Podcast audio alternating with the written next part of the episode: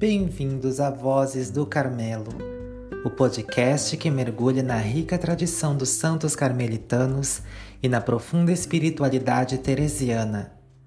No episódio de hoje, exploraremos a vida e o legado de uma das grandes santas carmelitas, Santa Teresa de Jesus, fundadora da Ordem Descalça e doutora da Igreja. Teresa de Cepeda e Almada nasceu em Gotarrendura, uma cidade na província de Ávila, Espanha, no ano de 1515. Seu avô paterno, Juan Sanches, era um marrano e foi condenado pela Inquisição espanhola por ter supostamente retornado à fé judaica. Teresa era a segunda filha de Alonso Sanches de Cepeda. Seu pai comprou um título de cavaleiro e conseguiu com sucesso ser assimilado pela sociedade católica. Sua mãe, Beatriz de Almada e Cuevas, era especialmente dedicada à missão de criar a filha como uma piedosa cristã. A infância feliz passada junto com irmãos e primos a deixa fascinada por romances de cavalaria. Gostava de ler histórias de santos, chegando a fugir de casa com seu irmão Rodrigo aos sete anos para dar a vida por Cristo, tentando evangelizar os mouros. Seu tio conseguiu impedi-los por sorte ao vê-los já fora das muralhas quando voltava de outra cidade. A morte de Beatriz, quando Teresa tinha apenas 14 anos, provocou-lhe uma tremenda tristeza que a estimulou a abraçar ainda mais a devoção à Virgem Maria como sua mãe espiritual. Porém, ela adquiriu também um interesse exagerado na leitura de ficções populares, principalmente novelas de cavalaria, e um renovado interesse em sua própria aparência. Na mesma época, foi enviada como interna para uma escola de freiras agostinianas em Ávila o convento de Nossa Senhora das Graças. Pouco depois, piorou de uma enfermidade que começara a molestá-la antes de professar seus votos, e seu pai a retirou do convento. A irmã Joana Soares acompanhou Teresa para ajudá-la. Os médicos, apesar de todos os tratamentos, deram-se por vencidos e a enfermidade provavelmente malária, se agravou. Teresa conseguiu suportar o sofrimento graças a um livro devocional que lhe fora dado de presente por seu tio Pedro, o terceiro abecedário da vida espiritual do padre Francisco de Osuna. Esta obra, seguindo o exemplo de outros místicos medievais, consistia em instruções para exames de consciência, para autocontemplação espiritual e contemplação interior, técnicas conhecidas no jargão místico como Horácio Recollectiones ou Horácio Mentalis. Teresa também fazia uso de outras obras ascetas, como o Tratado de Oração e Meditação de São Pedro de Alcântara. Teresa seguiu as instruções da obra e começou a praticar a oração mental. Finalmente, após três anos, ela recuperou a saúde e retornou diretamente para tomar o hábito no Carmelo. Teresa conta que durante sua enfermidade ascendia do estágio mais baixo da oração mental ao de oração do silêncio ou mesmo ao de devoções de êxtase, que era um, uma união perfeita com Deus. Durante este estágio final, Teresa conta que experimentava com frequência uma rica bênção de lágrimas. Conforme a distinção católica entre pecado mortal e venial foi se tornando clara para ela, passou também a compreender o terror profundo do pecado e a natureza do pecado original. Em paralelo, conscientizou-se de sua própria impotência em confrontar o pecado e certificou-se da necessidade da sujeição absoluta a Deus. Por volta de 1556, Vários amigos sugeriram que este conhecimento recém-revelado a Teresa era de origem diabólica e não divina, e como resultado, Teresa passou a infligir a si própria diversas torturas e outras formas de mortificação. Mas seu confessor, o padre jesuíta Francisco de Borja, reassegurou-a da divina inspiração de seus pensamentos. No dia de São Pedro de 1559, Teresa se convenceu firmemente que Jesus Cristo teria aparecido para ela de corpo presente, só que invisível. Estas visões continuaram por mais de dois anos ininterruptos, e numa delas, um serafim trespassou repetidamente seu coração, com a ponta inflamada de uma lança dourada, provocando nela uma inefável dor espiritual e corporal.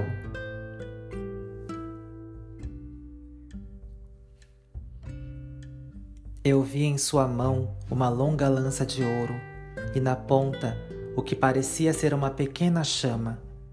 Ele parecia para mim estar lançando-a por vezes no meu coração e perfurando minhas entranhas. Quando ele a puxava de volta, parecia levá-las junto também, deixando-me inflamada com um grande amor de Deus. A dor era tão grande que me fazia gemer e apesar de ser tão avassaladora, a doçura desta dor excessiva não conseguia desejar que ela acabasse.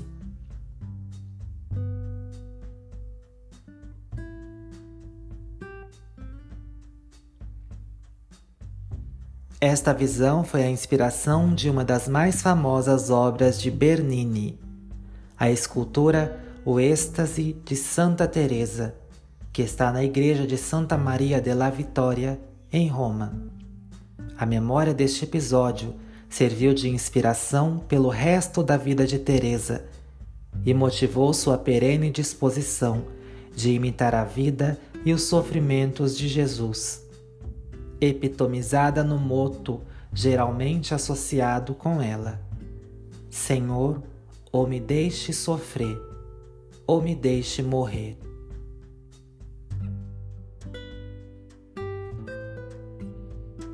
Teresa entrou para o convento carmelita da Encarnação em Ávila em 2 de novembro de 1535. E logo se viu cada vez mais em desarmonia com os males que assolavam o mosteiro. Entre as 150 freiras que viviam ali, a observância do enclausuramento, projetado para reforçar o espírito e a prática da oração, tornou-se tão relaxada que já não mais cumpria seu objetivo. A invasão diária de visitantes, muitos de alto status social e político, viciaram a atmosfera do local com preocupações frívolas e conversas tolas. Cada vez mais convencida de sua indignidade, Teresa invocava com frequência os grandes santos penitentes, Santo Agostinho e Santa Maria Madalena, aos quais estão associados dois fatos que foram decisivos na vida da santa.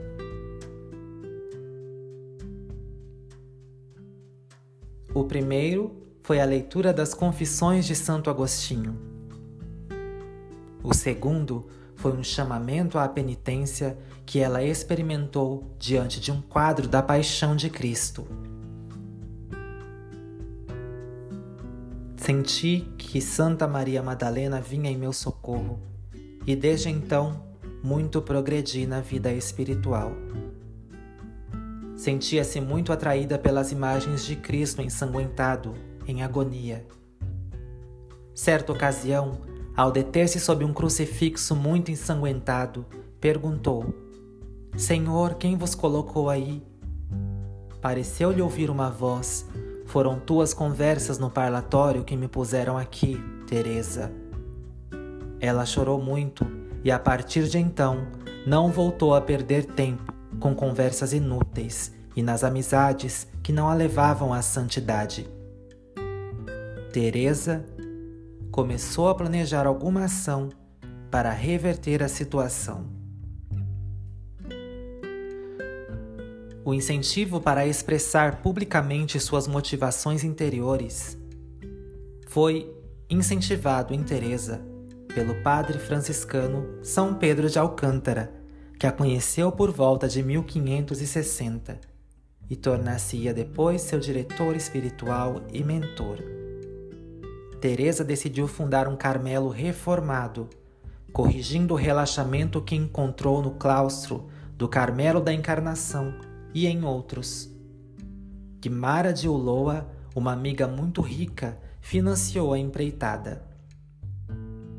A pobreza extrema do Novo Carmelo, fundado em 1562 e batizado de Mosteiro de São José, a princípio escandalizou os habitantes e as autoridades de Ávila. O que colocou o pequeno Carmelo e sua pequena capela sob o risco de ser suprimido. Contudo, poderosos patrocinadores, incluindo São Luís Beltrán e o próprio bispo de Ávila, e a impressão de uma subsistência assegurada e prosperidade potencial, logo transformaram a animosidade em aplausos. Em março de 1563, quando Teresa se mudou para o novo claustro, recebeu sanção papal ao seu princípio primal de pobreza absoluta, através da renúncia à propriedade, logo consolidado numa constituição. Seu plano era reavivar regras antigas e mais estritas, suplementando-as com novos regulamentos como as três disciplinas de flagelação cerimonial prescritas para o ofício divino, todas as semanas, e também o abandono do uso de calçados. Teresa estabeleceu em seu convento a mais estrita clausura e o silêncio quase perpétuo. As religiosas vestiam hábitos toscos, usavam sandálias em vez de sapatos, por isso foram chamadas descalças e eram obrigadas à abstinência perpétua de carne, conforme a regra primitiva. A fundadora, a princípio, não aceitou comunidades com mais de 13 religiosas. Mais tarde, nos conventos que possuíam alguma renda, aceitou que residissem 20 monjas. Nos cinco primeiros anos, no novo convento, Teresa permaneceu reclusa e decidiu-se a escrever. Em 1567, ela recebeu uma carta patente de um prior geral carmelita, Rúbio de Ravenna, para fundar novas casas de sua ordem.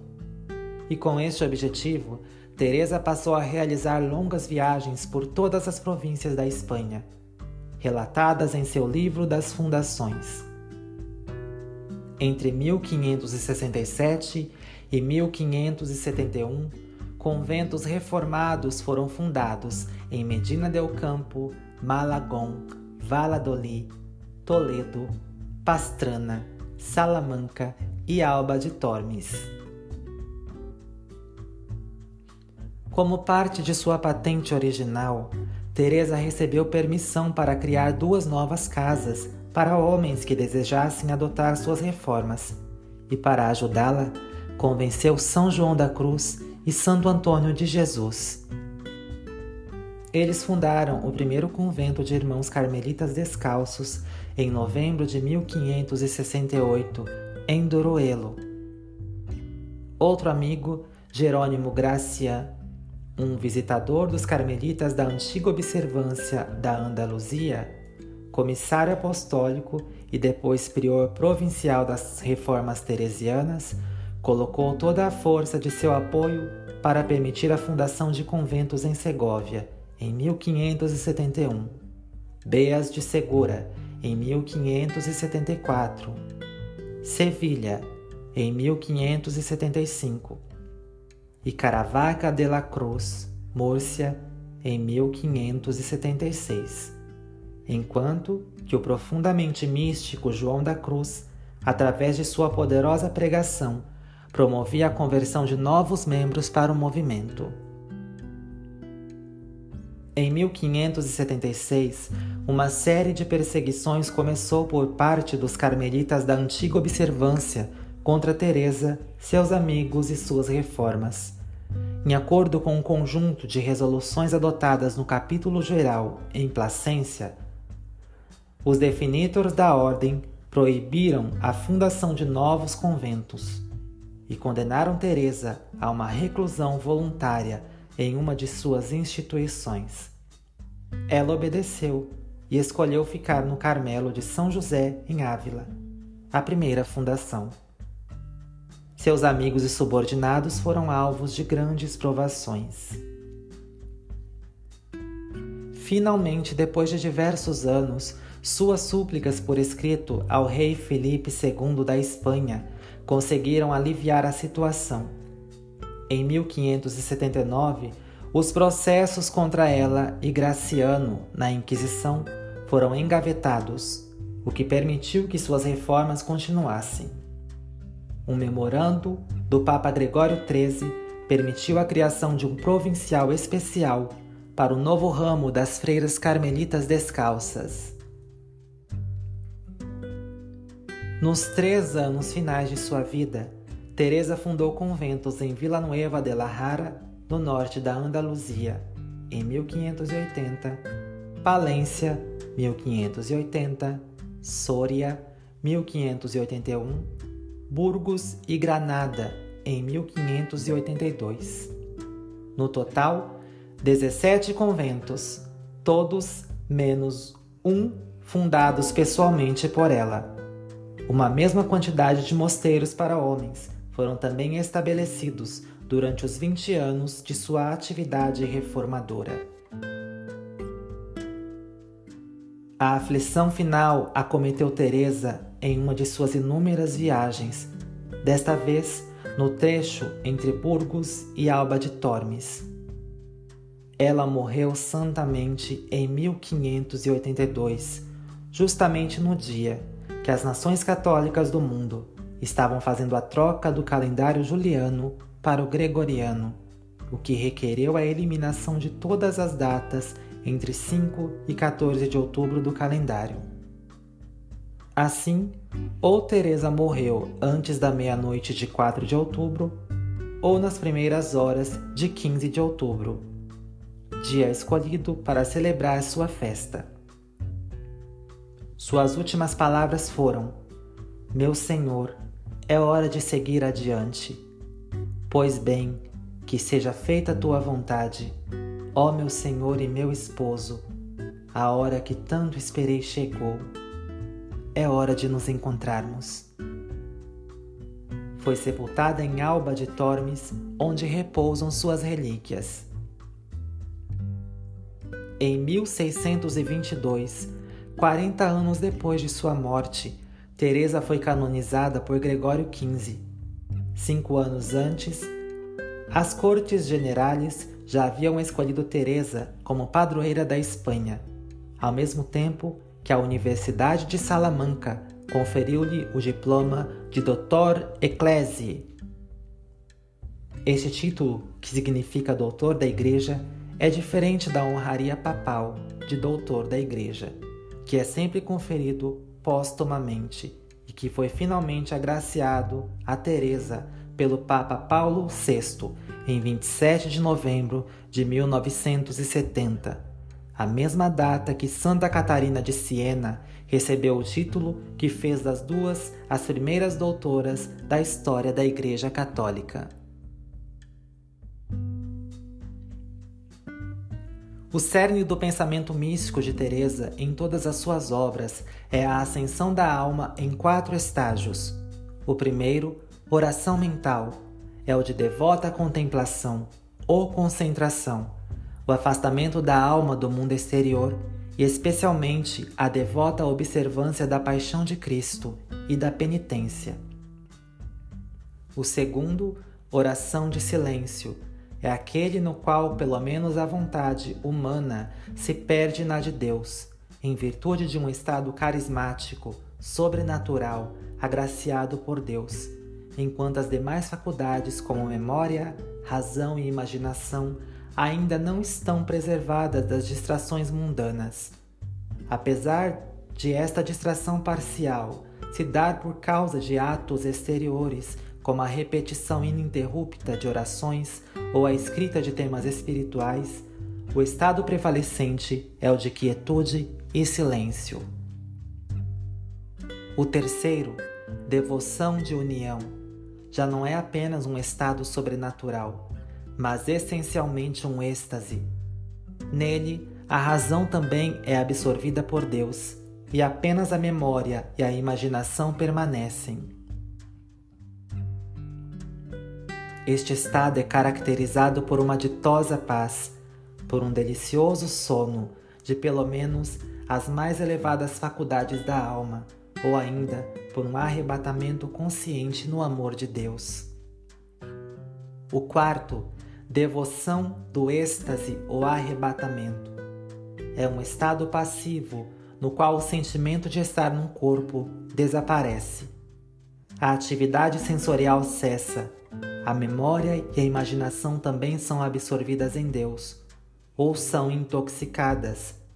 Corpo e espírito sofrem de uma dor doce e feliz que alterna entre um tenebroso brilho, uma completa impotência e inconsciência, uma sensação de estrangulação ou às vezes de um voo estático tão intenso que o corpo literalmente se ergue no espaço. Estes efeitos, depois de meia hora, são seguidos por um relaxamento completo de algumas horas num estado parecido com um desmaio, no qual todas as faculdades desaparecem na união com Deus. Em seguida, o sujeito acorda aos prantos, o clímax da experiência mística, o que produz um transe Tradições piedosas relatam que Teresa, como São Francisco de Assis, foi vista levitando durante a missa mais de uma vez. Teresa é uma das mais importantes autoras sobre a oração mental, e sua posição entre os autores da teologia mística é única.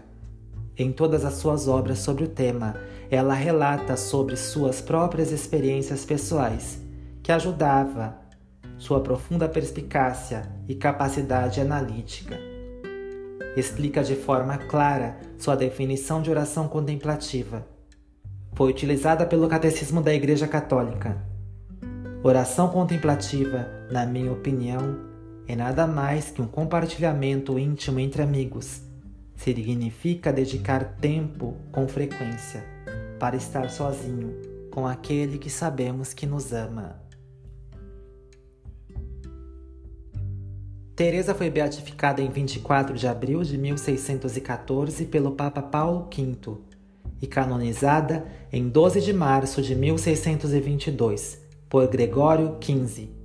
É conhecida como Santa Teresa de Jesus. Em 1617, os tribunais de Castela, a pedido dos devotos de Teresa, declararam-a padroeira da Espanha e das Índias no entanto, os jacobinos apelaram que Santa Teresa ainda não havia sido canonizada e defendiam que o patrono da Espanha era Santiago. Desde tempos imemoriais e principalmente da invasão muçulmana. Por isso se tornou co-patrona.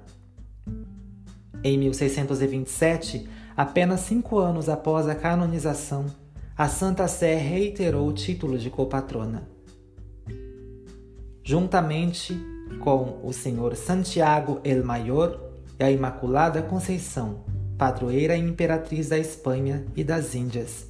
Sua celebração se tornou uma das três principais na corte hispânica.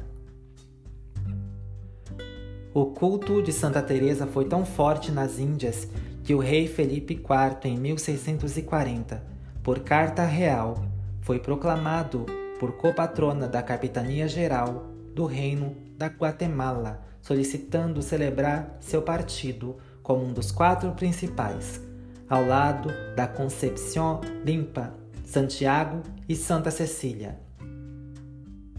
Na cidade, cabeça e coração do povo colonial da América Central. Com a transferência da cidade, independência e a fundação da República, Santa Teresa tornou-se copatrona da República e Igreja da Guatemala. Foi nomeada doutora honoris causa pela Universidade de Salamanca e posteriormente nomeada patrona dos escritores. No entanto, a Igreja Católica, como instituição, não reconheceu oficialmente o ensino da vida espiritual realizada por Santa Teresa de Jesus, nem seu doutorado na Igreja. Várias tentativas foram feitas nesse sentido, a última em 1923. O motivo da rejeição foi sempre o mesmo: obstat sexus. Finalmente, em 27 de setembro de 1970, Santa Teresa de Jesus tornou-se, juntamente com Santa Catarina de Siena, a primeira mulher levantada pela Igreja Católica ao status de doutor da Igreja, sob o pontificado de Paulo VI. A Igreja Católica celebra sua festa em 15 de outubro. Em 2015, a Universidade Católica de Ávila nomeou seu doutorado honorário. As obras de Teresa escritas com fins didáticos estão entre as mais notáveis da literatura mística da Igreja Católica.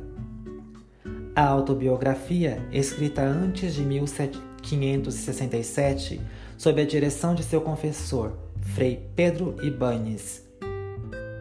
O Caminho da Perfeição, também escrito sob a direção de Ibanes. Meditações sobre o Cântico dos Cânticos, 1567, escrito para suas filhas do Carmelo. O Castelo Interior, 1577, na qual compara a alma contemplativa a um castelo, com sete sucessivas cortes ou câmaras interiores análogas aos sete céus. Relações, uma extensão de sua autobiografia, relatando suas experiências internas e externas na forma de epístolas. Duas obras menores, conceitos de amor e exclamações Além destas, há também as cartas, as correspondências de Teresa, da qual restaram 342 cartas completas e fragmentos de outras 87. A prosa de Teresa é marcada de uma graça sem afetações, de esmerada ornamentação e de um encantador poder expressivo. Qualidades que a colocam no primeiro escalão da literatura espanhola. Finalmente, seus raros poemas estão reunidos em todas as poesias e se distinguem pela ternura e pelo ritmo. O poema moderno, Vós sois as mãos de Cristo, embora seja amplamente atribuído a Teresa, não aparece em suas obras. Cristo não tem atualmente sobre a terra nenhum outro corpo senão o teu nenhuma outra mão senão as tuas, nenhum outros pés senão os teus. Vós sois os olhos com que a compaixão de Cristo deve olhar o mundo. Vós sois os pés com que ele deve ir fazendo o bem. Vós sois as mãos com que ele deve abençoar os homens de hoje.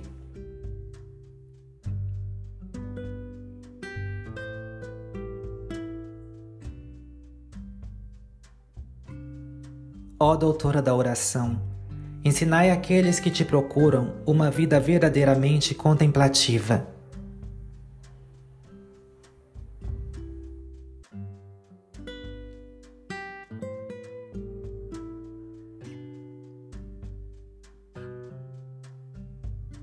Que alcança cada um em sua própria realidade. Convocai as almas para se entregarem verdadeiramente na intercessão, assim como novas vocações carmelitas. Que através da oração possamos encontrar a vontade de Deus. Amém. À medida que nos despedimos deste episódio sobre Santa Teresa de Jesus, é difícil não sermos tocados pela profundidade de sua espiritualidade e pelo legado que deixou para a humanidade que sua busca incansável por uma união íntima com Deus e sua paixão pela oração nos inspirem a perseguir uma vida de maior profundidade espiritual. Como Santa Teresa de Jesus disse uma vez: Nada te perturbe, nada te espante, tudo passa. Só Deus não muda. A paciência tudo alcança. Quem a Deus tem, nada lhe falta. Só Deus basta.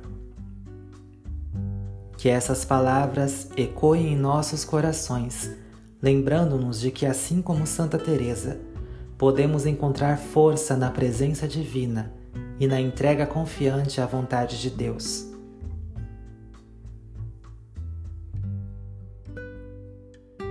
Agradecemos por nos acompanhar nesta jornada de descoberta da vida e dos ensinamentos de Santa Teresa de Jesus. Esperamos que você tenha se sentido inspirado e encorajado a buscar uma conexão mais profunda com sua própria espiritualidade. Santa Teresa de Jesus, rogai por nós. Fique atento aos próximos episódios de Vozes do Carmelo, onde continuaremos a explorar as vidas dos santos carmelitanos e a rica espiritualidade teresiana. Até a próxima vez. Que a luz de Santa Teresa de Jesus continue a brilhar em nossos corações, nos guiando em nossa jornada de fé e crescimento espiritual.